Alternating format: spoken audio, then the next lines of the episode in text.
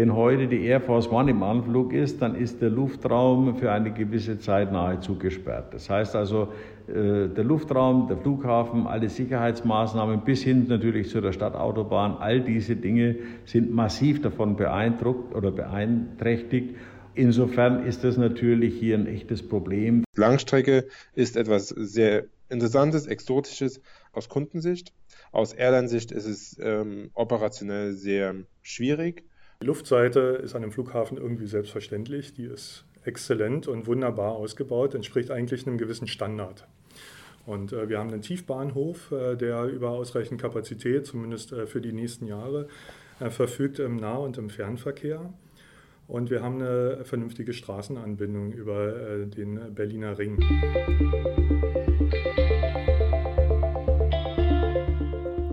Herzlich willkommen zu Verkehrt. Mein Name ist Konstantin Plecking. Ich gestehe, ich bin Bahnliebhaber. Und ich bin Thomas Tasler und meine Leidenschaft ist die Luftfahrt. Wir kommen zusammen, um mit euch über Bahn, Bus, Flugzeug, Auto oder Eselskarren zu sprechen. Es gibt immer ein Thema, ein Problem rund um die Bewegung von Menschen und Waren, dem wir uns widmen und was wir genauer beleuchten wollen. Wir wollen euch hier im Podcast aber nicht nur was erzählen, sondern über Social Media, bei Instagram, Twitter und Facebook auch mit euch ins Gespräch kommen. Also folgt uns und sagt uns, wenn ihr mal eine ganz andere Meinung habt als wir zwei. Und auch heute geht es nochmal um Berlin. Im letzten Podcast haben wir darüber gesprochen, warum am alten Berliner Flughafen Tegel vor wenigen Wochen die letzten Flieger gestartet sind und was das sowohl für Berliner als auch für Besucher der Hauptstadt eigentlich bedeutet. Außerdem haben wir schon mal beim neuen Hauptstadt-Airport, dem Flughafen Berlin-Brandenburg, Willy Brandt, besser bekannt als BER, vorbeigeschaut und festgestellt, die Probleme, die dieser Airport seit Beginn mit sich herumschleppt, die sind eigentlich immens. Stellt sich für uns also die Frage, was hat, hat dieser Airport eigentlich noch eine Chance, doch noch zu einer Erfolgsgeschichte zu werden? Was meinst du da, Thomas? Ja, ich glaube, das wird sehr, sehr schwierig, denn der Flughafen bringt ja jetzt schon ein ganz, ganz dickes Minus in den Kassenbüchern mit. Es war ja kein Millionen, sondern ein Milliardengrab und ja, wenn man hier überhaupt erstmal auf plus minus null wieder kommen will, muss da jetzt schon eine ganze Menge passieren und wenn ich mir den Berliner Flughafen so ansehe und auch den, äh, den Luftfahrtmarkt in Berlin, dann sehe ich das mittelfristig ehrlich gesagt noch nicht kommen. Denn schauen wir uns mal an, was denn da so von Leipzig, äh, pardon, von Leipzig-Halle nicht, nein, sondern von, von Berlin aus fliegt. Ähm, es sind ja nicht die großen Legacy-Carrier. Also Lufthansa hat vielleicht ein paar innerdeutsche und europäische Flugverbindungen, aber ein großes Drehkreuz sucht man da vergebens, ja. Das sind vor allem Low-Cost-Carrier da vor Ort. Ryanair, EasyJet, die haben da ihre Zelte aufgeschlagen und sind da auch schon seit Jahren sehr erfolgreich auf diesem, auf diesem Markt. Und Berlin ist eben kein großer, kein großer Hub, kein großes Zentrum, was man jetzt, wo man sagen könnte, äh, das ist ein Luftfahrtzentrum, wo wirklich viele Airlines zusammenkommen und wo man auch gut umsteigen kann. Das hat man in Berlin nicht. Berlin ist eben ein ja, eine, eine Stadt, ein Flughafen, wo man einen ganz klassischen Direktverkehr hat. Und äh, damit noch Geld zu verdienen, wird, glaube ich, relativ schwierig. Außer natürlich, wenn sich da noch in nächster Zeit vielleicht auch die Luftfahrtbranche ein bisschen ändert. Ich meine, wir wissen alle nicht, wie es nach der Corona-Krise wirklich weitergeht. Wie sich denn dann äh, der, äh, die Luftfahrtbranche dann wirklich konsolidieren will. Also da muss man mal wirklich sehen, wie sich das entwickelt. Und vielleicht hat der Flughafen dann ja noch eine Chance. Aber wenn es so weitergehen sollte, wie es vor der Krise war, dann muss ich ganz ehrlich sagen, sehe ich für den Flughafen BER, ja, sieht es ein bisschen mau aus.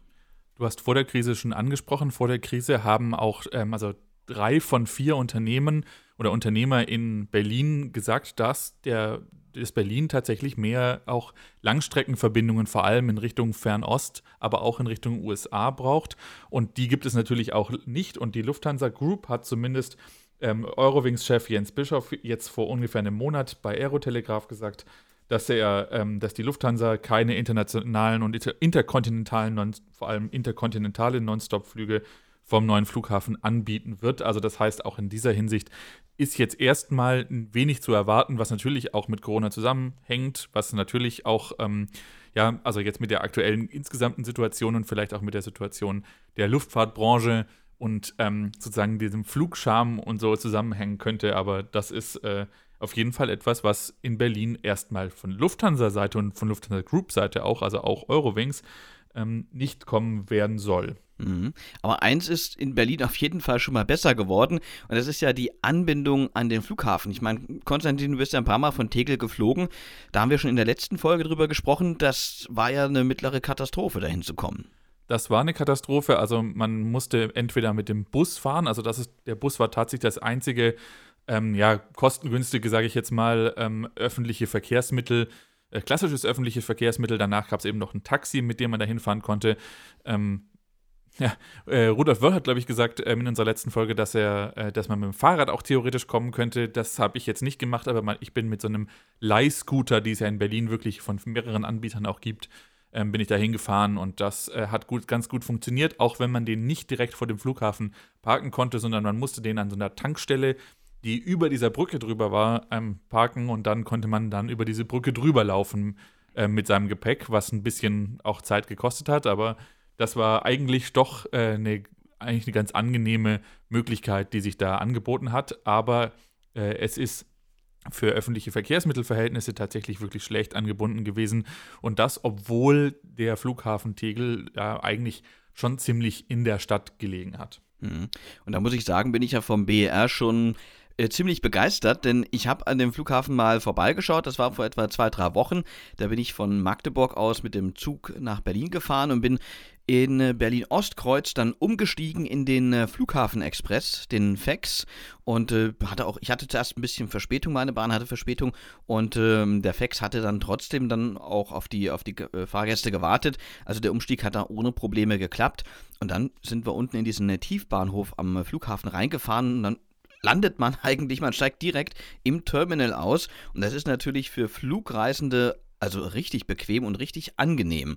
Und ich muss sagen, ich war total begeistert von diesem Konzept, das man da gefunden hat und wie gut das da auch alles funktioniert hat. Und auch Erik Runewald vom DLR, ist forscht dort zu Flughäfen und zum Flugverkehr. Er ist vom BER auch total überzeugt. Also ihm geht es da genauso wie mir. Also aus meiner Sicht, äh, dieser Flughafen, ähm, den ich ja noch nicht live gesehen habe, seit er in Betrieb ist, allerdings habe ich mir erlaubt, äh, ihn während der Bauphase zu besichtigen, äh, auch geführt zu werden, ist eigentlich wahnsinnig gut angebunden, intermodal.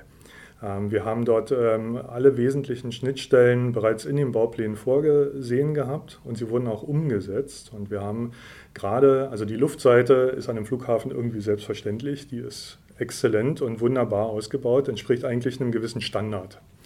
Und äh, wir haben einen Tiefbahnhof, äh, der über ausreichend Kapazität, zumindest äh, für die nächsten Jahre, er verfügt im Nah- und im Fernverkehr. Und wir haben eine vernünftige Straßenanbindung über äh, den Berliner Ring. Ähm, was, was das ausmacht, ist erstmal nur, wir haben es da mit einer großen Hardware zu tun. Der Flughafen als, als Gebäude und mit seinen Infrastrukturen, Gleisanschlüssen, Straßen, Vorfahrten, Abfahrten, Zufahrten, Verbindungswegen ähm, ist erstmal da. Und die Frage ist, wie wird das genutzt? Also diese, diese Vernetzung der Nutzung, das macht das eigentlich äh, das Spiel dann aus, ob das gut gemacht wird oder weniger gut. Aber von der Hardware kann man dem Berliner Flughafen erstmal nur gratulieren. Alles da, was man braucht, ähm, sehr gut gemacht und eigentlich auch typisch für diese Zeit, sich nicht auf einen Verkehrsmodus festzulegen. Ähm, das, ähm, das ist in der Vergangenheit des Öfteren mal passiert. Da hat man sich sehr auf einen Verkehrsträger fokussiert. Das sind so Flughäfen aus den 60er, 70er Jahren. Die waren sehr straßenlastig eigentlich schon perfekt angebunden. Das war der alte Berliner Flughafen Tegel, aber auch der Flughafen in Köln-Bonn beispielsweise. Wunderbar von der Straßenseite aus zu erreichen, aber überhaupt nicht mit dem Schienenverkehr angebunden oder mit dem öffentlichen Personennahverkehr im Allgemeinen. Und dann eher so mit Spontanlösungen versehen. Busverkehren, Taxiverkehre, aber nie weil so eine solide Lösung. Der BER bringt alles mit. Die Hardware, die steht eben für viele Jahrzehnte, für viele Generationen. Das werden unsere Kinder noch nutzen müssen und die werden sich vielleicht auch mal fragen, mein Gott, was haben die sich damals dabei gedacht? Ähm, aber jede Generation findet so seine Wege, das Vorhandene zu nutzen, es vielleicht zu verändern und anders zu bespielen. Und was hier sehr wichtig wäre, wäre diese, diese gute Voraussetzung, die der BER mitbringt. Also, dass jeder Modus, jeder Verkehrsmodus dort seinen Platz hat an diesem Verkehrsknoten, die auch wirklich miteinander zu verknoten. Also intermodale Angebote zu schaffen, das, das ist uns in Deutschland einfach noch nicht gelungen.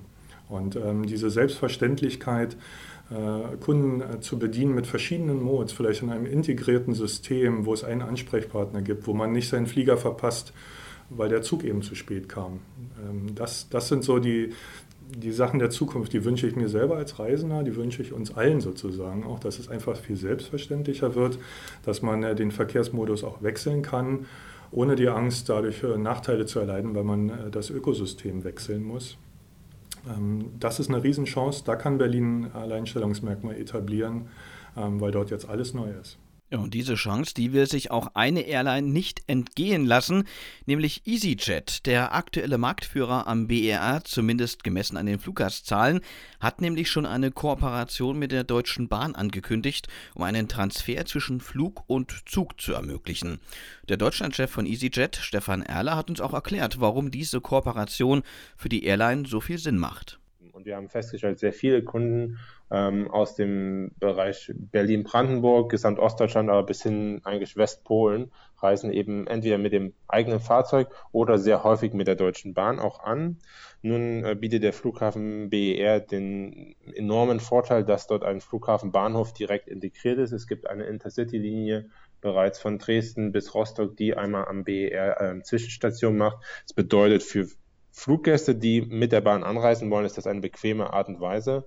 Und das wollten wir eben auch unseren Fluggästen dann in der Buchung ermöglichen. Eine bequeme Möglichkeit, ähm, Bahnanreise und einen Weiterflug zu kombinieren. Das heißt, wenn ich aus Dresden nach Tel Aviv fliegen möchte, kann ich dann beispielsweise mit dem Intercity direkt zum BER kommen und dann auf einem EasyJet-Flug weiter nach Tel Aviv im nächsten Jahr fliegen. Das ist dann im Prinzip die praktisch umgesetzte Intermodalität. Äh, was passiert eigentlich, wenn die Bahn Verspätung hat und ich meinen Flug verpasse? Ist ja nämlich so, dass ähm, in unserer dritten Folge haben wir ja genau über solche Fragen innerhalb von Bahnen gesprochen, aber natürlich ist das hier dann auch ein großes Problem. Was meinst du da?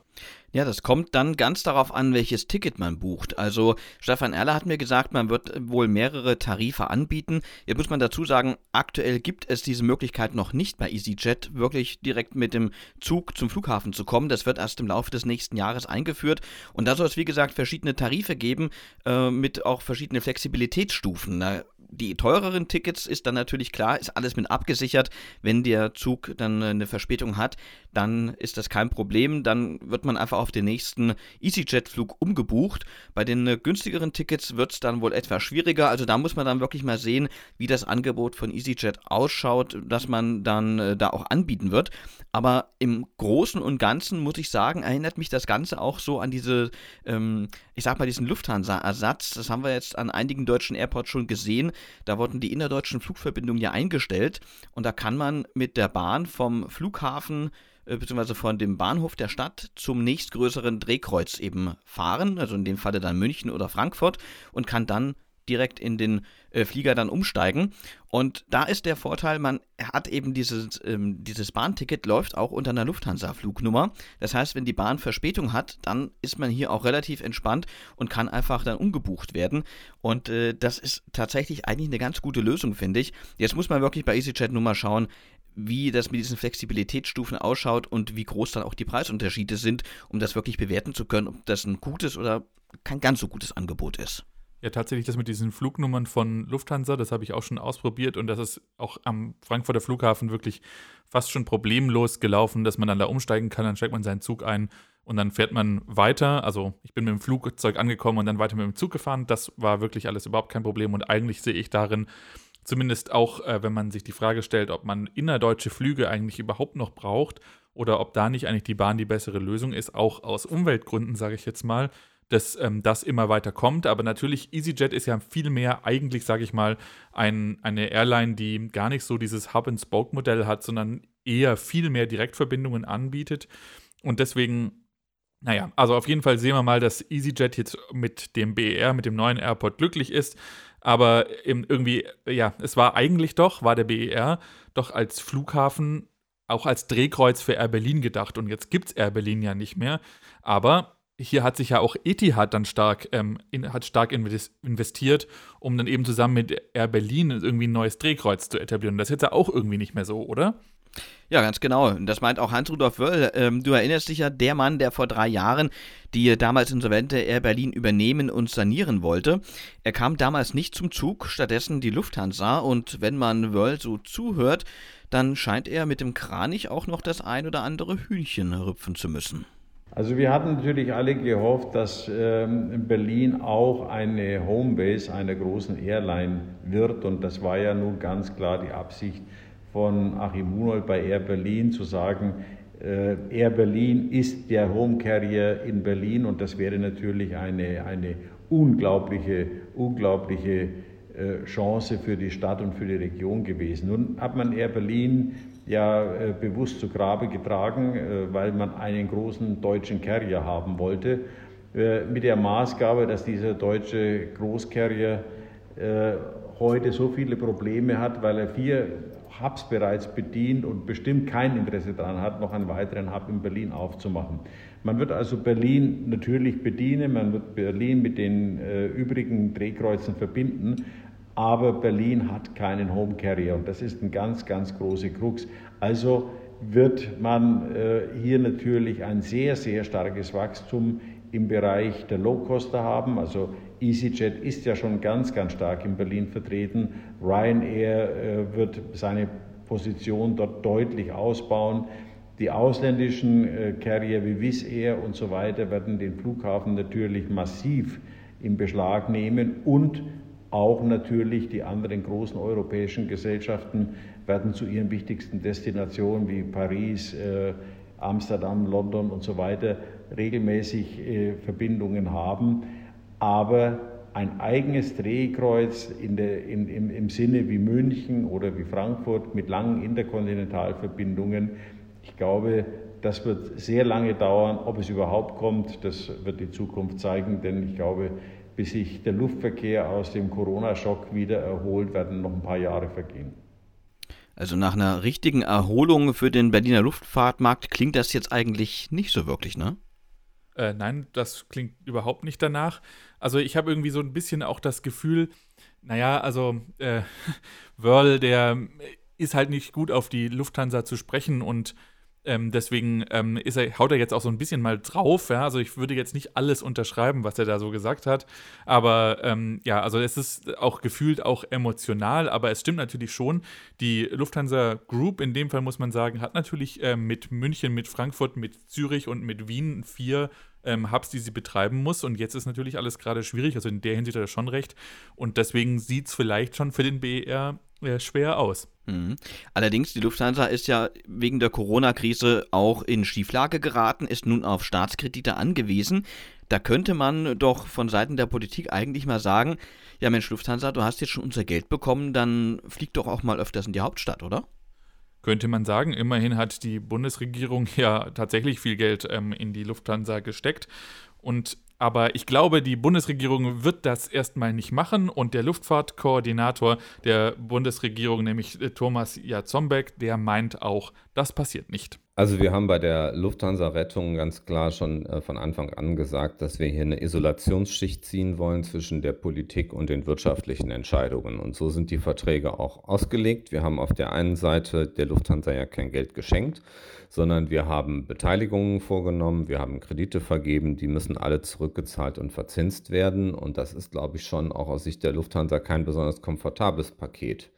Und deshalb ist es wichtig, dass der Bund jetzt nicht noch anfängt, dass, dass ich sage mal im schlimmsten Fall jetzt jeder Wahlkreisabgeordnete und Landespolitiker anfängt, die Lufthansa zu zwingen, jetzt dann auch noch jeweils vor Ort irgendwie Flüge äh, zu installieren. Dann wird die Wirtschaftlichkeit der Lufthansa nie wieder zu erreichen sein. Und deshalb haben wir von Anfang an da eine klare Isolationsschicht eingezogen und eben ganz klar gemacht, dass der Bund eben bei bestimmten Fragestellungen mitreden darf, aber bei diesen ganzen operativen Fragestellungen eben nicht. Ich halte das für 100 hundertprozentig richtig. Und insofern wird die Lufthansa für sich selber entscheiden müssen, wie sie sich wirtschaftlich in Deutschland organisieren kann.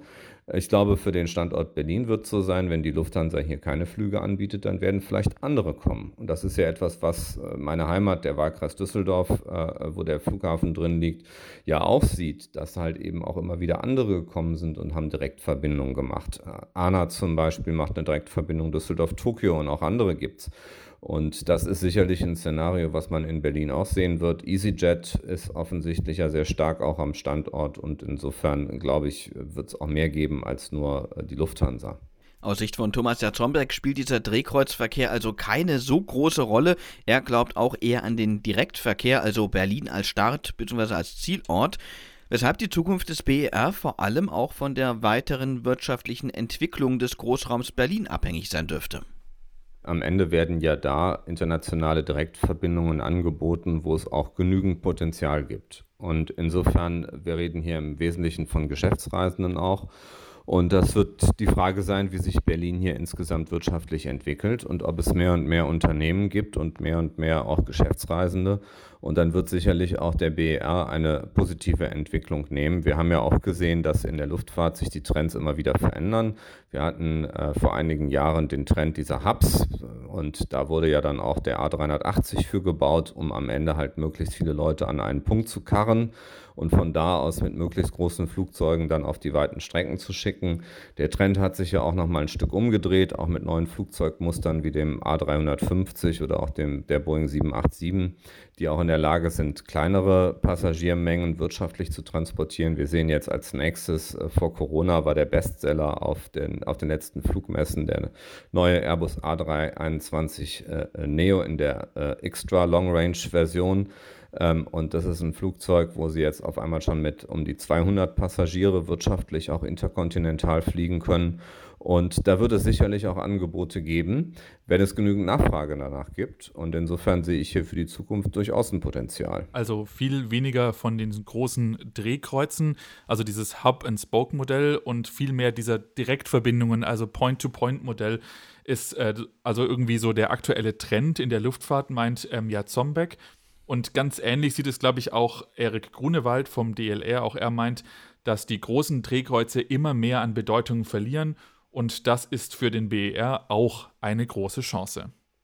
Es gibt da eh hm, vielleicht einen ein Trend weg von diesen ganz großen ähm, Flugzeugen wie dem A380. Das ist jetzt, äh, die Corona-Krise ist jetzt nur so eine Art äh, Beschleuniger für diesen Prozess gewesen. Bereits vorher hat sich abgezeichnet, dass dieses äh, reine Hub-and-Spoke-Netzwerk mit diesen sehr großen Fliegern, die dann die Langstrecke zurückfliegen, nicht immer marktgerecht sind. Und äh, Berlin bringt eben eine sehr hohe Originärnachfrage mit, mit der kriegen sie aber im Zweifel kein Jumbo gefüllt. Und es macht durchaus Sinn, äh, in der neuen Generation auf etwas kleinere Langstreckenflugzeuge zu setzen und nach attraktiven Zielen zu suchen Berlin mit seiner sehr östlichen Lage in Deutschland ist natürlich irgendwo auch prädestiniert, sich nach Osten hin zu orientieren, also den asiatischen Raum, vielleicht auch den Nahen Osten. Ähm, aber das, außer der Geografie kommen da natürlich noch so ein paar andere Sachen in Frage. Da muss die Nachfrage da sein. Da muss auch eine Airline bereit sein, ein Drehkreuz zu etablieren. Sie haben es vorhin selber gesagt, die Air Berlin, die gibt es nicht mehr. Ähm, und die Lufthansa ist mit ihren Standorten in äh, Frankfurt und München ja bereits fest ver, verzurrt. Da deutet sich im Moment jetzt nichts, äh, kein gravierender Wandel an.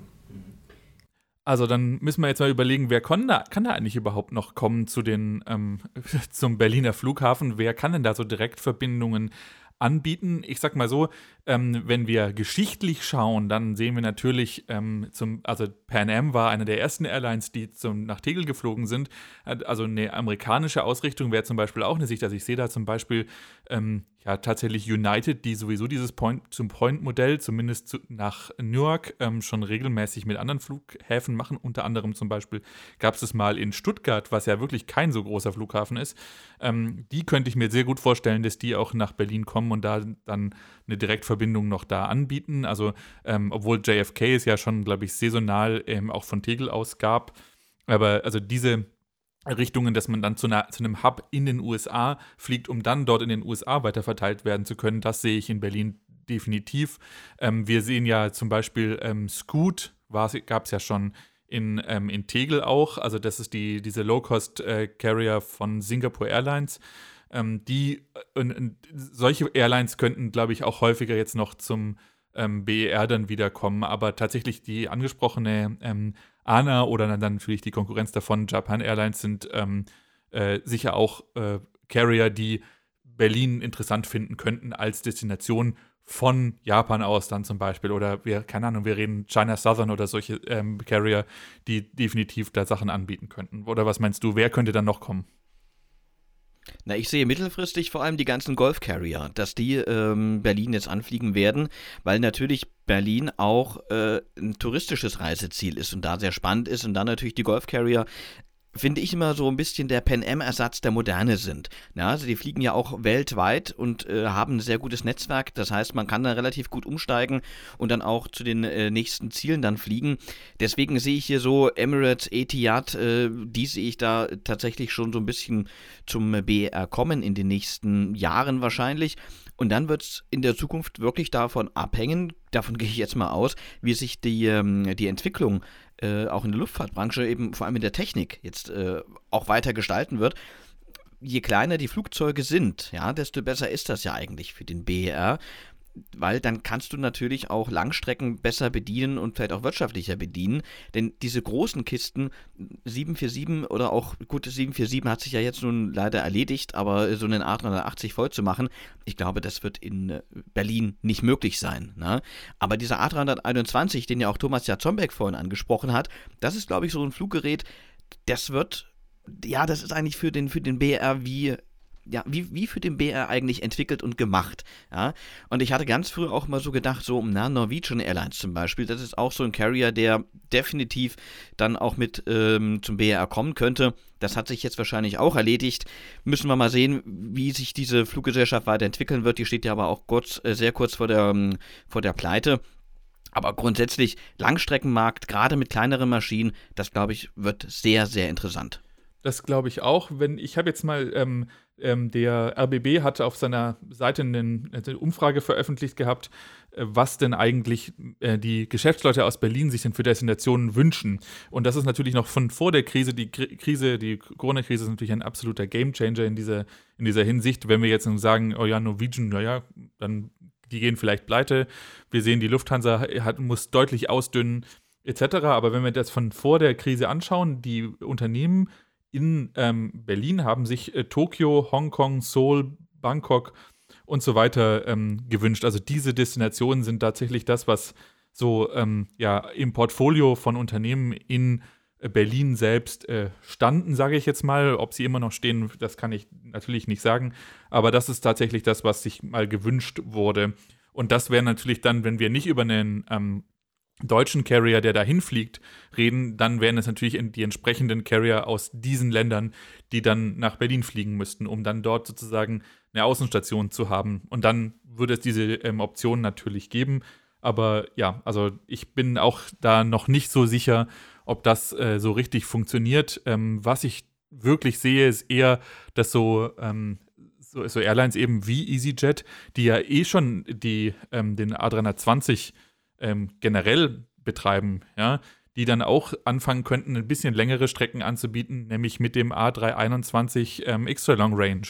Und das, da stimme ich dir absolut zu, dass das eine Möglichkeit wäre. Da muss ich dir aber gerade bei den Wind aus den Segeln nehmen, denn die Wahrscheinlichkeit, dass EasyJet mit einem A321 äh, auf Langstrecke geht, die sind ziemlich gering. Das sagt uns nämlich Stefan Erler, der Deutschlandchef von EasyJet. Für uns als Airline konzentrieren wir uns vornehmlich derzeit, und das haben wir so die letzten 25 Jahre unseres Bestehens äh, getan, vorwiegend auf europäische Kurz- und Mittelstreckenziele. Ähm, das erlaubt uns eine höchste Effizienz im Bereich des ähm, Fliegens, ähm, der Auslastung von Flugzeugen, der Nutzung ähm, der entsprechenden ähm, Zeiten, Arbeitszeiten auch unserer Kabinenmitarbeiterinnen und Mitarbeiter als auch der Pilotinnen und Piloten. Und am Ende des Tages ist es auch das Kerngeschäft ähm, eines jeden europäischen äh, Flugkonzerns. Langstrecke ist etwas sehr Interessantes, Exotisches ähm, für, aus, aus Kundensicht. Aus Airline-Sicht ist es ähm, operationell sehr schwierig in der derzeitigen Marktsituation auch kommerziell sicherlich sehr schwer umzusetzen. Das heißt, für uns, wir konzentrieren uns auf das Europageschäft. Da sind wir gut, das haben wir die Erfahrung. Ja, also Langstrecke wird es bei EasyJet, wie gesagt, erstmal nicht geben. Da sagt zumindest Stefan Erler, der Deutschlandchef der Airline. Allerdings will EasyJet darüber nachdenken, vor allem ähm, ja mit anderen Airlines weiter zu kooperieren. Mit Airlines, die auf der Langstrecke bereits etabliert sind. Und da könnte unter Umständen Scoot, ANA oder auch Japan Airlines vielleicht dann doch wieder eine Rolle am BR spielen. Aber wichtig natürlich für einen großen Flughafen, für einen Drehkreuz, äh, so wie ja der Flughafen Berlin-Brandenburg äh, mal geplant war, ist natürlich eins, der reibungslose Verkehr. Und das könnte am BR eventuell schwierig werden. Denn der Flughafen ist ja nicht nur ein Zivilflughafen, sondern auch ein Regierungsflughafen. Und da ist natürlich die große Frage, wie funktioniert das, wenn die Staatsgäste kommen? Klappt das? Können alle Flugzeuge nebeneinander starten und landen? Konstantin, du bist ja in Tegel schon ein paar Mal gewesen. Hast du da die Erfahrung machen müssen, dass der Flughafen mal gesperrt wird, weil ein Staatsgast kommt? Nein, das war es nicht. Ähm, ich habe das noch nicht erlebt. So häufig war ich tatsächlich aber auch nicht wirklich in Tegel und bin da weggeflogen, sondern es ist wirklich nur ein paar Mal gewesen und da lief alles ganz normal. Aber natürlich hat Berlin als Bundeshauptstadt ähm, und auch als äh, Deutschland als wichtiges Land relativ viele Staatsgäste, die natürlich dann da reinkommen und aber nicht für alle wird ja dann ähm, der Luftraum in der Art gesperrt, wie sie jetzt vielleicht für äh, die Air Force One und, ähm, sage ich mal, den äh, Präsidenten Joe Biden ähm, passieren würde. Deswegen sehe ich tatsächlich nicht so das als, äh, als absolut größtes Problem, was man, was man jetzt sieht. Aber natürlich wird das manchmal passieren, dass wenn entsprechende, ähm, ja, wenn entsprechende Flugzeuge und von entsprechenden Staaten reinkommen, dass dann der Luftraum erstmal gesperrt wird und dann wird es einen kleinen Delay geben. Und ich glaube, das muss man halt im Prinzip in den Slots aber schon mal mit einplanen, dass sowas regelmäßig passiert und dann äh, die Kapazitäten entsprechend fahren, dann kriegt man das, glaube ich, auch hin. Dann passieren halt mal ein paar kleinere Verspätungen, aber wenn man das geplant hat, kriegt man das schon geregelt, glaube ich. Ganz ähnlich sieht das übrigens auch Erik Grunewald vom DLR, der ist ja auch gebürtiger Berliner und äh, er hat so die Erfahrung gemacht, was eigentlich immer so passiert, wenn Staatsgäste nach Berlin kommen und er meint eben auch, naja, das wird schon irgendwie klappen. Tja, wie soll ich sagen, die Berliner sind da leid erprobt. Ich selbst bin eigentlich auch gebürtiger Berliner und äh, kenne das gar nicht anders, als dass äh, Staatsgäste nun mal die Straße freiräumen und der Berlin kurz die Luft anhält. Aber das ist sicherlich betrieblich äh, das geringste Problem. Ähm, sobald das Flugzeug erstmal am Boden ist, äh, lässt sich die Sicherheit auch wieder sehr gut garantieren und der Betrieb kann sehr zeitnah wieder aufgenommen werden. Also ich sehe aktuell nicht, dass das wirklich zu einem Aufhalten des normalen Verkehrs für über einen längeren Zeitraum, der wirklich Relevanz hat, äh, führen muss. Ähm, das wird sich zeigen. Das war bisher auch in Köln-Bonn beispielsweise nicht erforderlich, äh, dass der Flughafen stillgelegt wird, wo bisher ja in der alten Bundesrepublik die Staatsgäste empfangen wurden und bis heute die Flugbereitschaft stationiert wurde. Ja, Hans-Rudolf Wölle, der Luftfahrtmanager, der sieht das ein bisschen anders. Er ist ja auch selbst erfahrener Berufspilot und ist noch immer ab und an auch selbst im Cockpit. Und er hat genau das äh, auch angesprochen, was du gerade schon sagtest, nämlich die amerikanischen äh, Staatsbesuche. Wenn heute die Air Force One im Anflug ist, dann ist der Luftraum für eine gewisse Zeit nahezu gesperrt. Das heißt also, äh, der Luftraum, der Flughafen, alle Sicherheitsmaßnahmen bis hin natürlich zu der Stadtautobahn, all diese Dinge sind massiv davon beeindruckt oder beeinträchtigt. Und äh, insofern ist das natürlich hier ein echtes Problem, dass man eine auf in eine ohnehin zu kleine Kapazität dann natürlich auch noch solche Stolpersteine bringt. Also damit wird der Berliner leben müssen, aber genau das ist der Punkt, warum ich immer gesagt habe, lasst doch in drei Teufelsnamen äh, Tegel offen. Dann hat man immer gesagt, ja, das geht mit dem Planfeststellungsverfahren nicht. Äh, Tegel muss zugemacht werden, sonst kann man Berlin-Brandenburg äh, nicht eröffnen. Da habe ich schon mehreren Verkehrsministern erklärt, dass diese Überlegung nicht unbedingt richtig ist. Man könnte natürlich durchaus Tegel zum Militärflughafen machen und für eine gewisse zivile Nutzung freigeben. Nicht mit zwei Startbahnen, nur eine Startbahn deutlich verkleinert. Dann hätte man diesen Verkehr eben konzentriert äh, auf dem Flughafen stadtnah ohne Beeinträchtigung der, der, der, der Verkehrssituation des normalen Passagierverkehrs aber auch solche pragmatischen Lösungen ist man gar nicht eingegangen, wollte man, glaube ich, auch gar nicht eingehen. Es ist mit der Entscheidung für, für Berlin-Brandenburg, hat man ganz klar gesagt, wir wollen keinen äh, citynahen Flughafen mehr haben, egal wie sinnvoll oder wie sinnlos es ist, die zu schließen. Also diese pragmatische Lösung von Hans-Rudolf Wöll, die ist jetzt natürlich vom Tisch. Der Flughafen Tegel ist geschlossen und auch Staatsgäste werden da in der Zukunft nicht mehr landen sondern sie werden am BER landen. Und trotz dieser möglichen Einschränkungen am BER ist der Hauptnutzer EasyJet mit dem Airport eigentlich sehr zufrieden, meint der Deutschlandchef des Lowcosters Stefan Erler. Wir sind eigentlich äh, gut aufgestellt, was die, die Infrastruktur am BER angeht. Der Flughafen hat ein, ein, ein Zweibahn-System. es bedeutet also, man kann unabhängig ähm, von der einen Staatenlandebahn auch die andere im Betrieb haben. Das war beispielsweise am Flughafen Tegel nicht so. Der Flughafen Schönefeld hat in der Vergangenheit nur eine Staatenlandebahn gehabt. Das heißt, ähm, da ist schon mal Flexibilität drin. Was die Nachtflugbeschränkungen äh, angeht, ist es so, dass wir als Airline in aller Regel davon nicht betroffen sind, weil wir unsere Geschäftszeiten quasi zwischen 6 Uhr am frühen Morgen und in aller Regel 23 Uhr am Abend äh, haben. Ähm, das heißt, wir haben die einzige Auswirkung derzeit auf, äh, in Bezug auf Nachtflugbeschränkungen äh, besteht darin, dass es eben keinen 24-Stunden-Betrieb mehr im, im Großraum Berlin-Brandenburg geben wird, den es vorher eben über den Flughafen Schönefeld gab. Aber das ist etwas, was es leider im, auch in vielen anderen deutschen Städten und Metropolen, selbst in Europa mittlerweile nur noch eingeschränkt gibt und natürlich für die Luftfahrt im Allgemeinen ein, ein größeres Problem darstellt, was Flexibilität bei operationellen Problemen angeht. Also der Erler hat es ja schon angesprochen, eben von EasyJet, dass ähm, äh, ein Nachtflugverbot, also das hat sich jetzt dann tatsächlich geändert. Wir haben ja schon mal nochmal ausführlicher über Nachtflugverbot und äh, so weiter gesprochen in unserer zweiten Folge, die wir nochmal warm, euch wärmstens ans Herz äh, legen wollen, da reinzuhören, wenn es um Nachtflug und Nachtfluglärm und etc. geht. Aber ähm, in, in dieses Nachtflugverbot gab es eben in Schönefeld zuvor nicht und jetzt eben schon. Ähm, ist das eigentlich äh, eine Erleichterung für die Anwohner hinsichtlich von Fluglärm oder was meinst du? Naja, du, ich habe das eigentlich auch gedacht, äh, weil ich dachte so, ja, jetzt gibt es ein Nachtflugverbot, ist doch alles easy, da können sich doch die Anwohner freuen.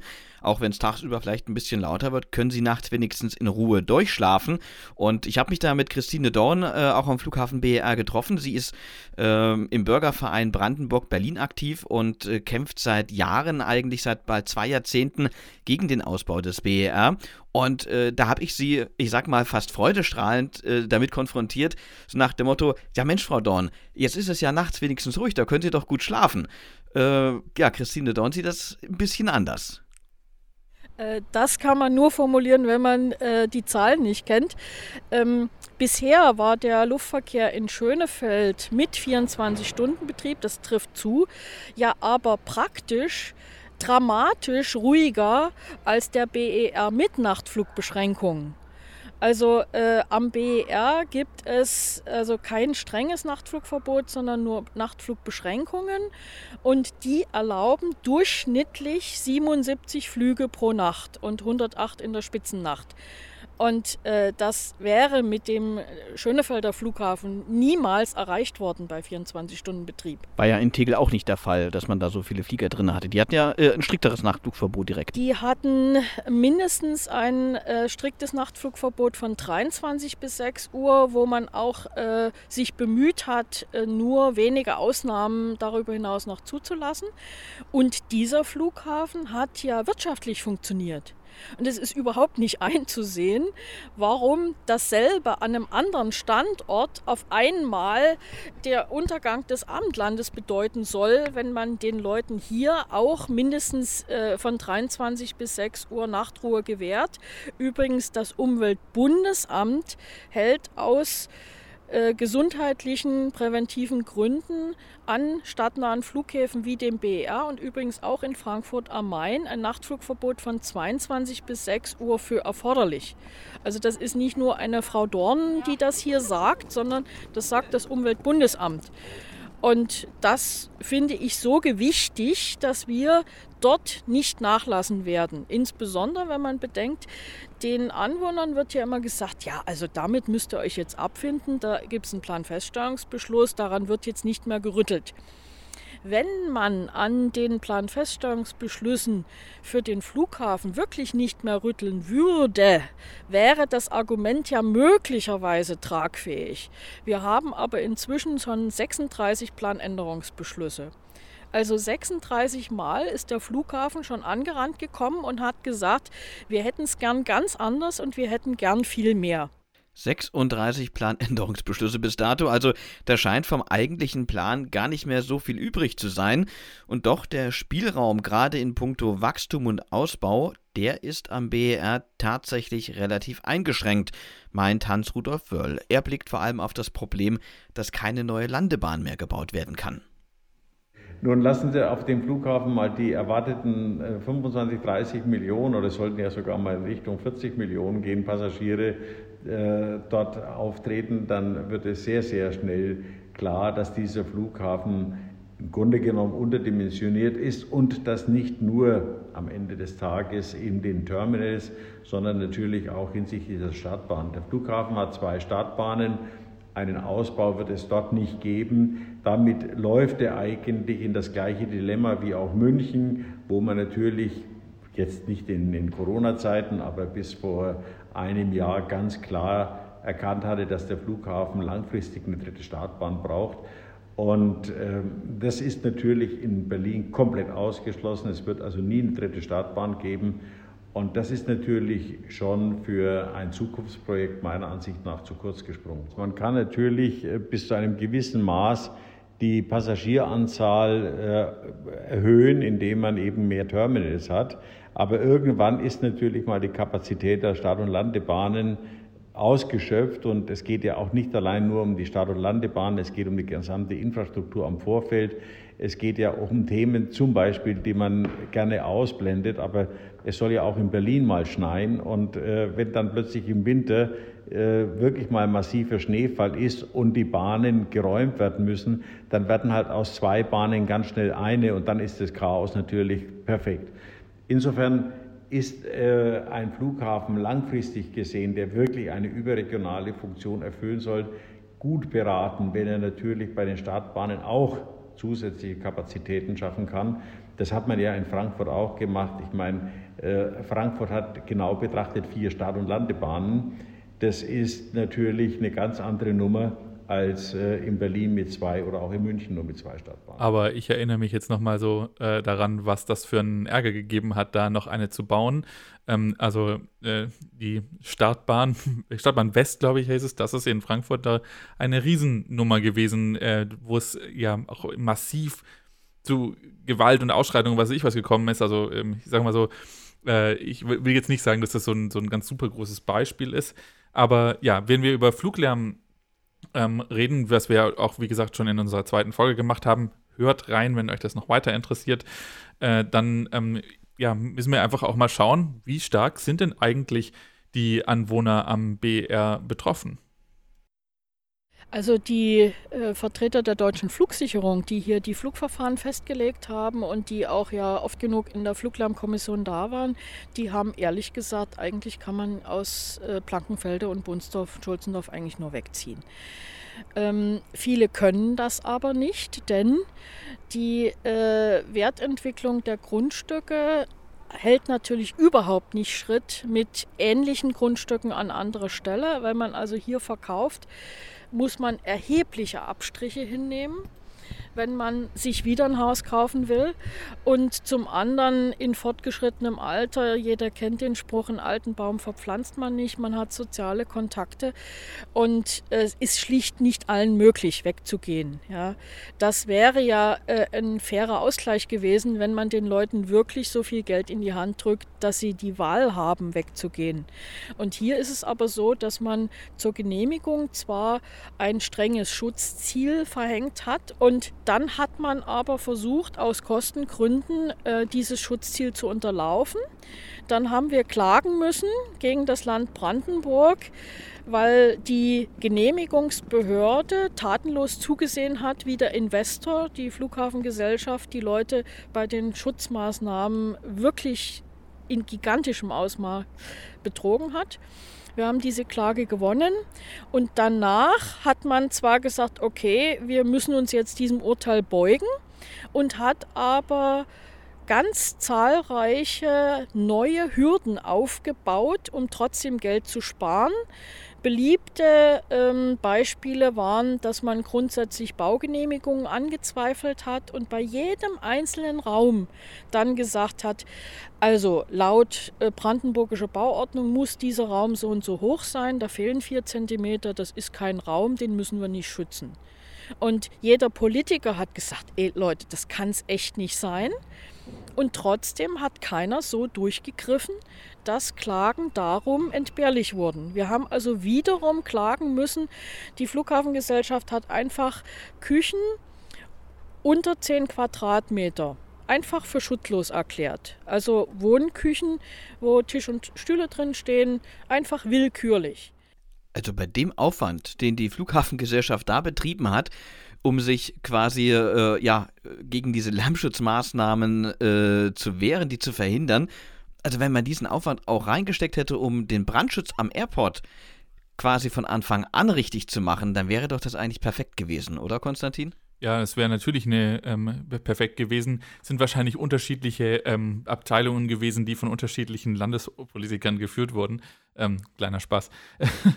das, die, die dann unterschiedlich gut funktioniert haben. Aber natürlich tatsächlich ist es so, ähm, es hat das Gefühl, dass man ähm, da versucht hat, äh, jeden einzelnen äh, Cent auf der einen Seite zu sparen und auf der anderen Seite wurde das Geld aber mit beiden Händen sozusagen aus dem Fenster raus äh.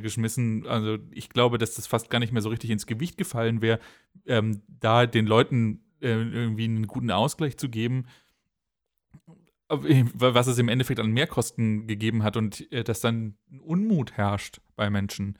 Das ist natürlich auch vollkommen ein. Also das kann ich vollkommen gut verstehen, weil äh, man sieht auf der einen Seite, das kostet Milliarden mehr, es braucht ewig viel länger und dann wird man aber selber hier, wird sehr kleinlich gehandhabt, was einem, wie einem da geholfen wird, obwohl das ja dann ja für jeden einzelnen betroffenen Anwohner jedes Mal noch auch wirklich ein persönliches, äh, äh, emotionales Problem ist. Und also ich kann da, das kann ich komplett nachvollziehen und das ist auch, sagen wir mal, auch wieder ungeschickt, um mal ein, ein, sehr weiches Wort zu nutzen, ähm, äh, gewesen. Der Flughafen ist ja nun wirklich auch mit jahrelanger Verspätung wirklich in Betrieb, habe ich es gerade schon gesagt.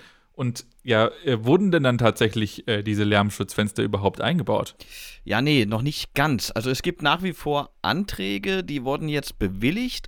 Allerdings, äh, also diese, diese Anträge, dass man quasi das Geld bekommt, um die Fenster einzubauen. Allerdings sind die Fenster halt noch nicht da. Und jetzt ist der Betrieb am Flughafen zwar schon losgegangen, die ersten äh, Flieger, die donnern quasi da auch schon über die Anwohner drüber hinweg, aber es sind eben noch nicht die richtigen Fenster drin. Und das ist auch so ein Ding, da dachte ich mir so, also es hat man neun Jahre noch extra Zeit gehabt, das zu machen. Und man hat diese Zeit damit verschwendet, sich vor Gericht rumzustreiten, anstatt wirklich dafür zu sorgen, dass die Anwohner von Anfang an solche Fenster haben, damit wenigstens in den, in den Wohnungen es einigermaßen ruhig ist. Aber nein, auch das hat nicht funktioniert. Also auch beim Lärmschutz geht wirklich diese lange Leidensgeschichte des BER und ähm, diese lange äh, Aneinanderreihung von, von Versagen eigentlich nur noch weiter. Mhm. Und ja, wie geht's denn jetzt weiter? Gibt es da noch irgendwie ein Ass im Ärmel für die Anwohner? Naja, so ein richtiges rechtliches Ass, äh, ich glaube, da müssten wir jetzt nochmal einen Juristen fragen, der sich da mal die ganzen äh, Verträge und die Einigungen ansieht, die es da in den letzten Jahren gegeben hat. Allerdings, Christine Dorn, äh, sie glaubt, dass sie auf jeden Fall noch ein Ass im Ärmel haben und das nennt sich Grundgesetz.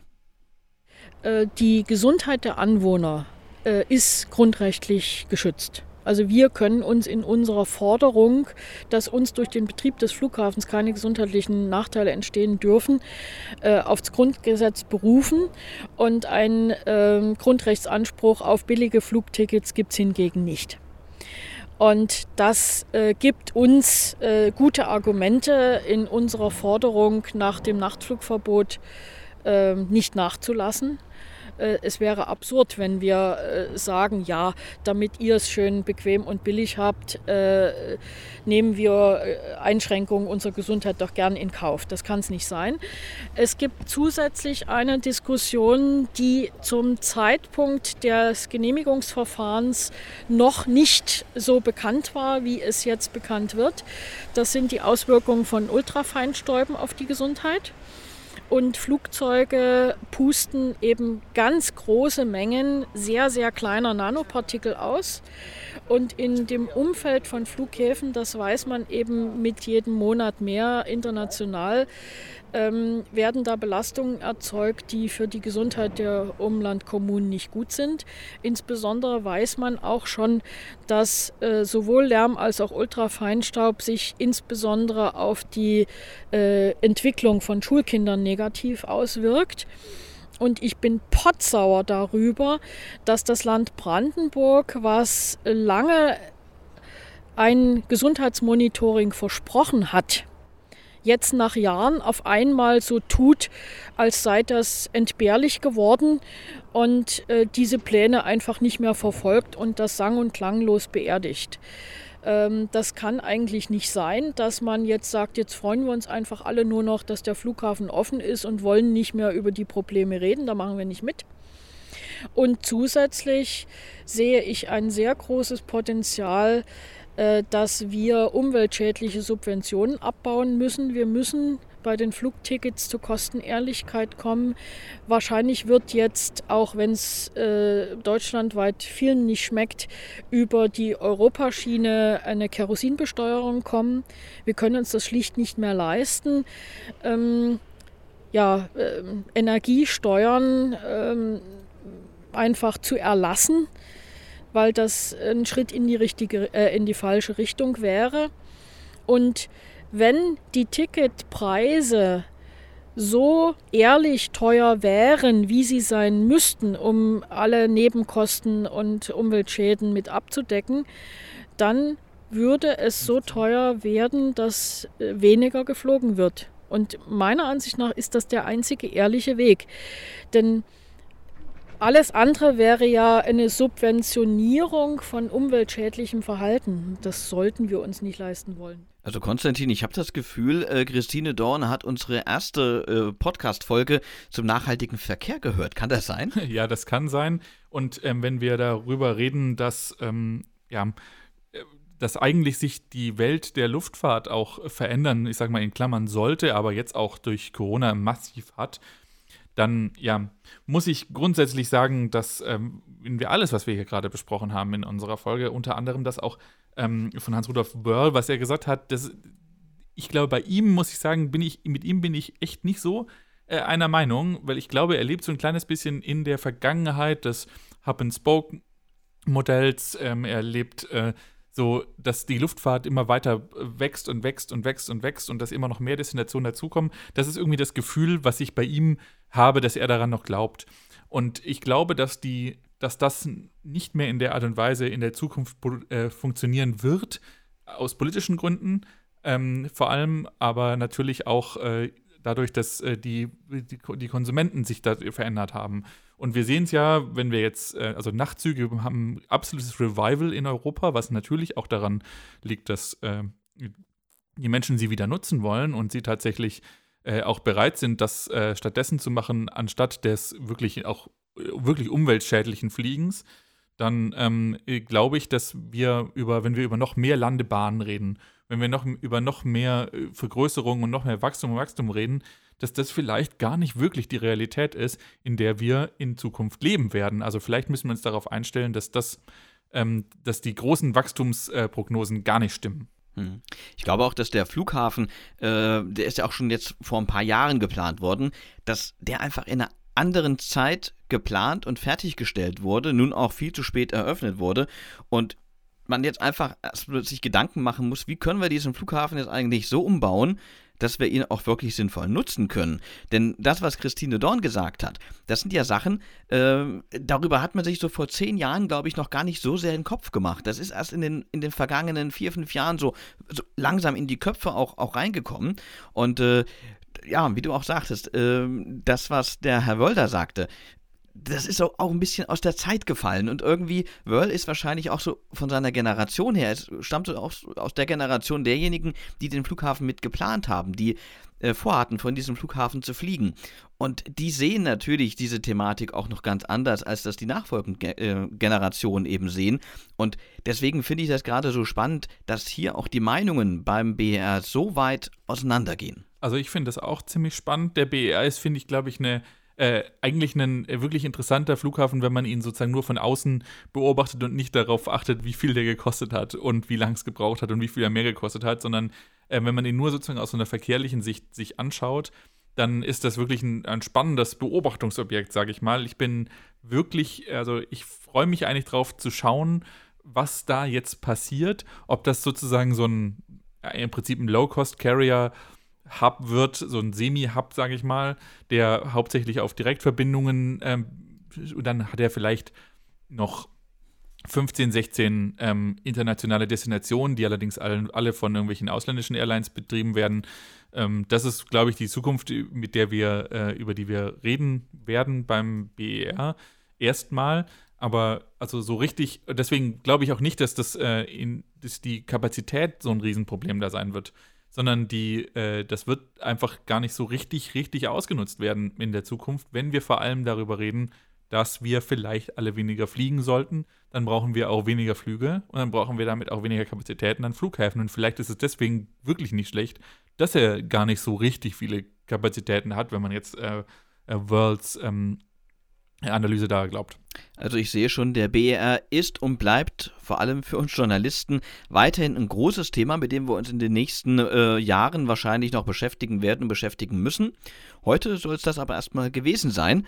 Außer natürlich, wenn ihr uns noch sagen wollt, wie ihr diesen Podcast fandet. Denn wir würden uns natürlich sehr über Feedback freuen. Entweder ganz klassisch per E-Mail an feedback.verkehrt.org oder natürlich auch über Twitter, Facebook und Instagram. Am Mikrofon darf ich mich jetzt erstmal verabschieden. Mein Name ist Thomas Tassler. Und ich bin Konstantin Blecking und das war Teil 2 der großen Tegel BER-Folge von Verkehrt.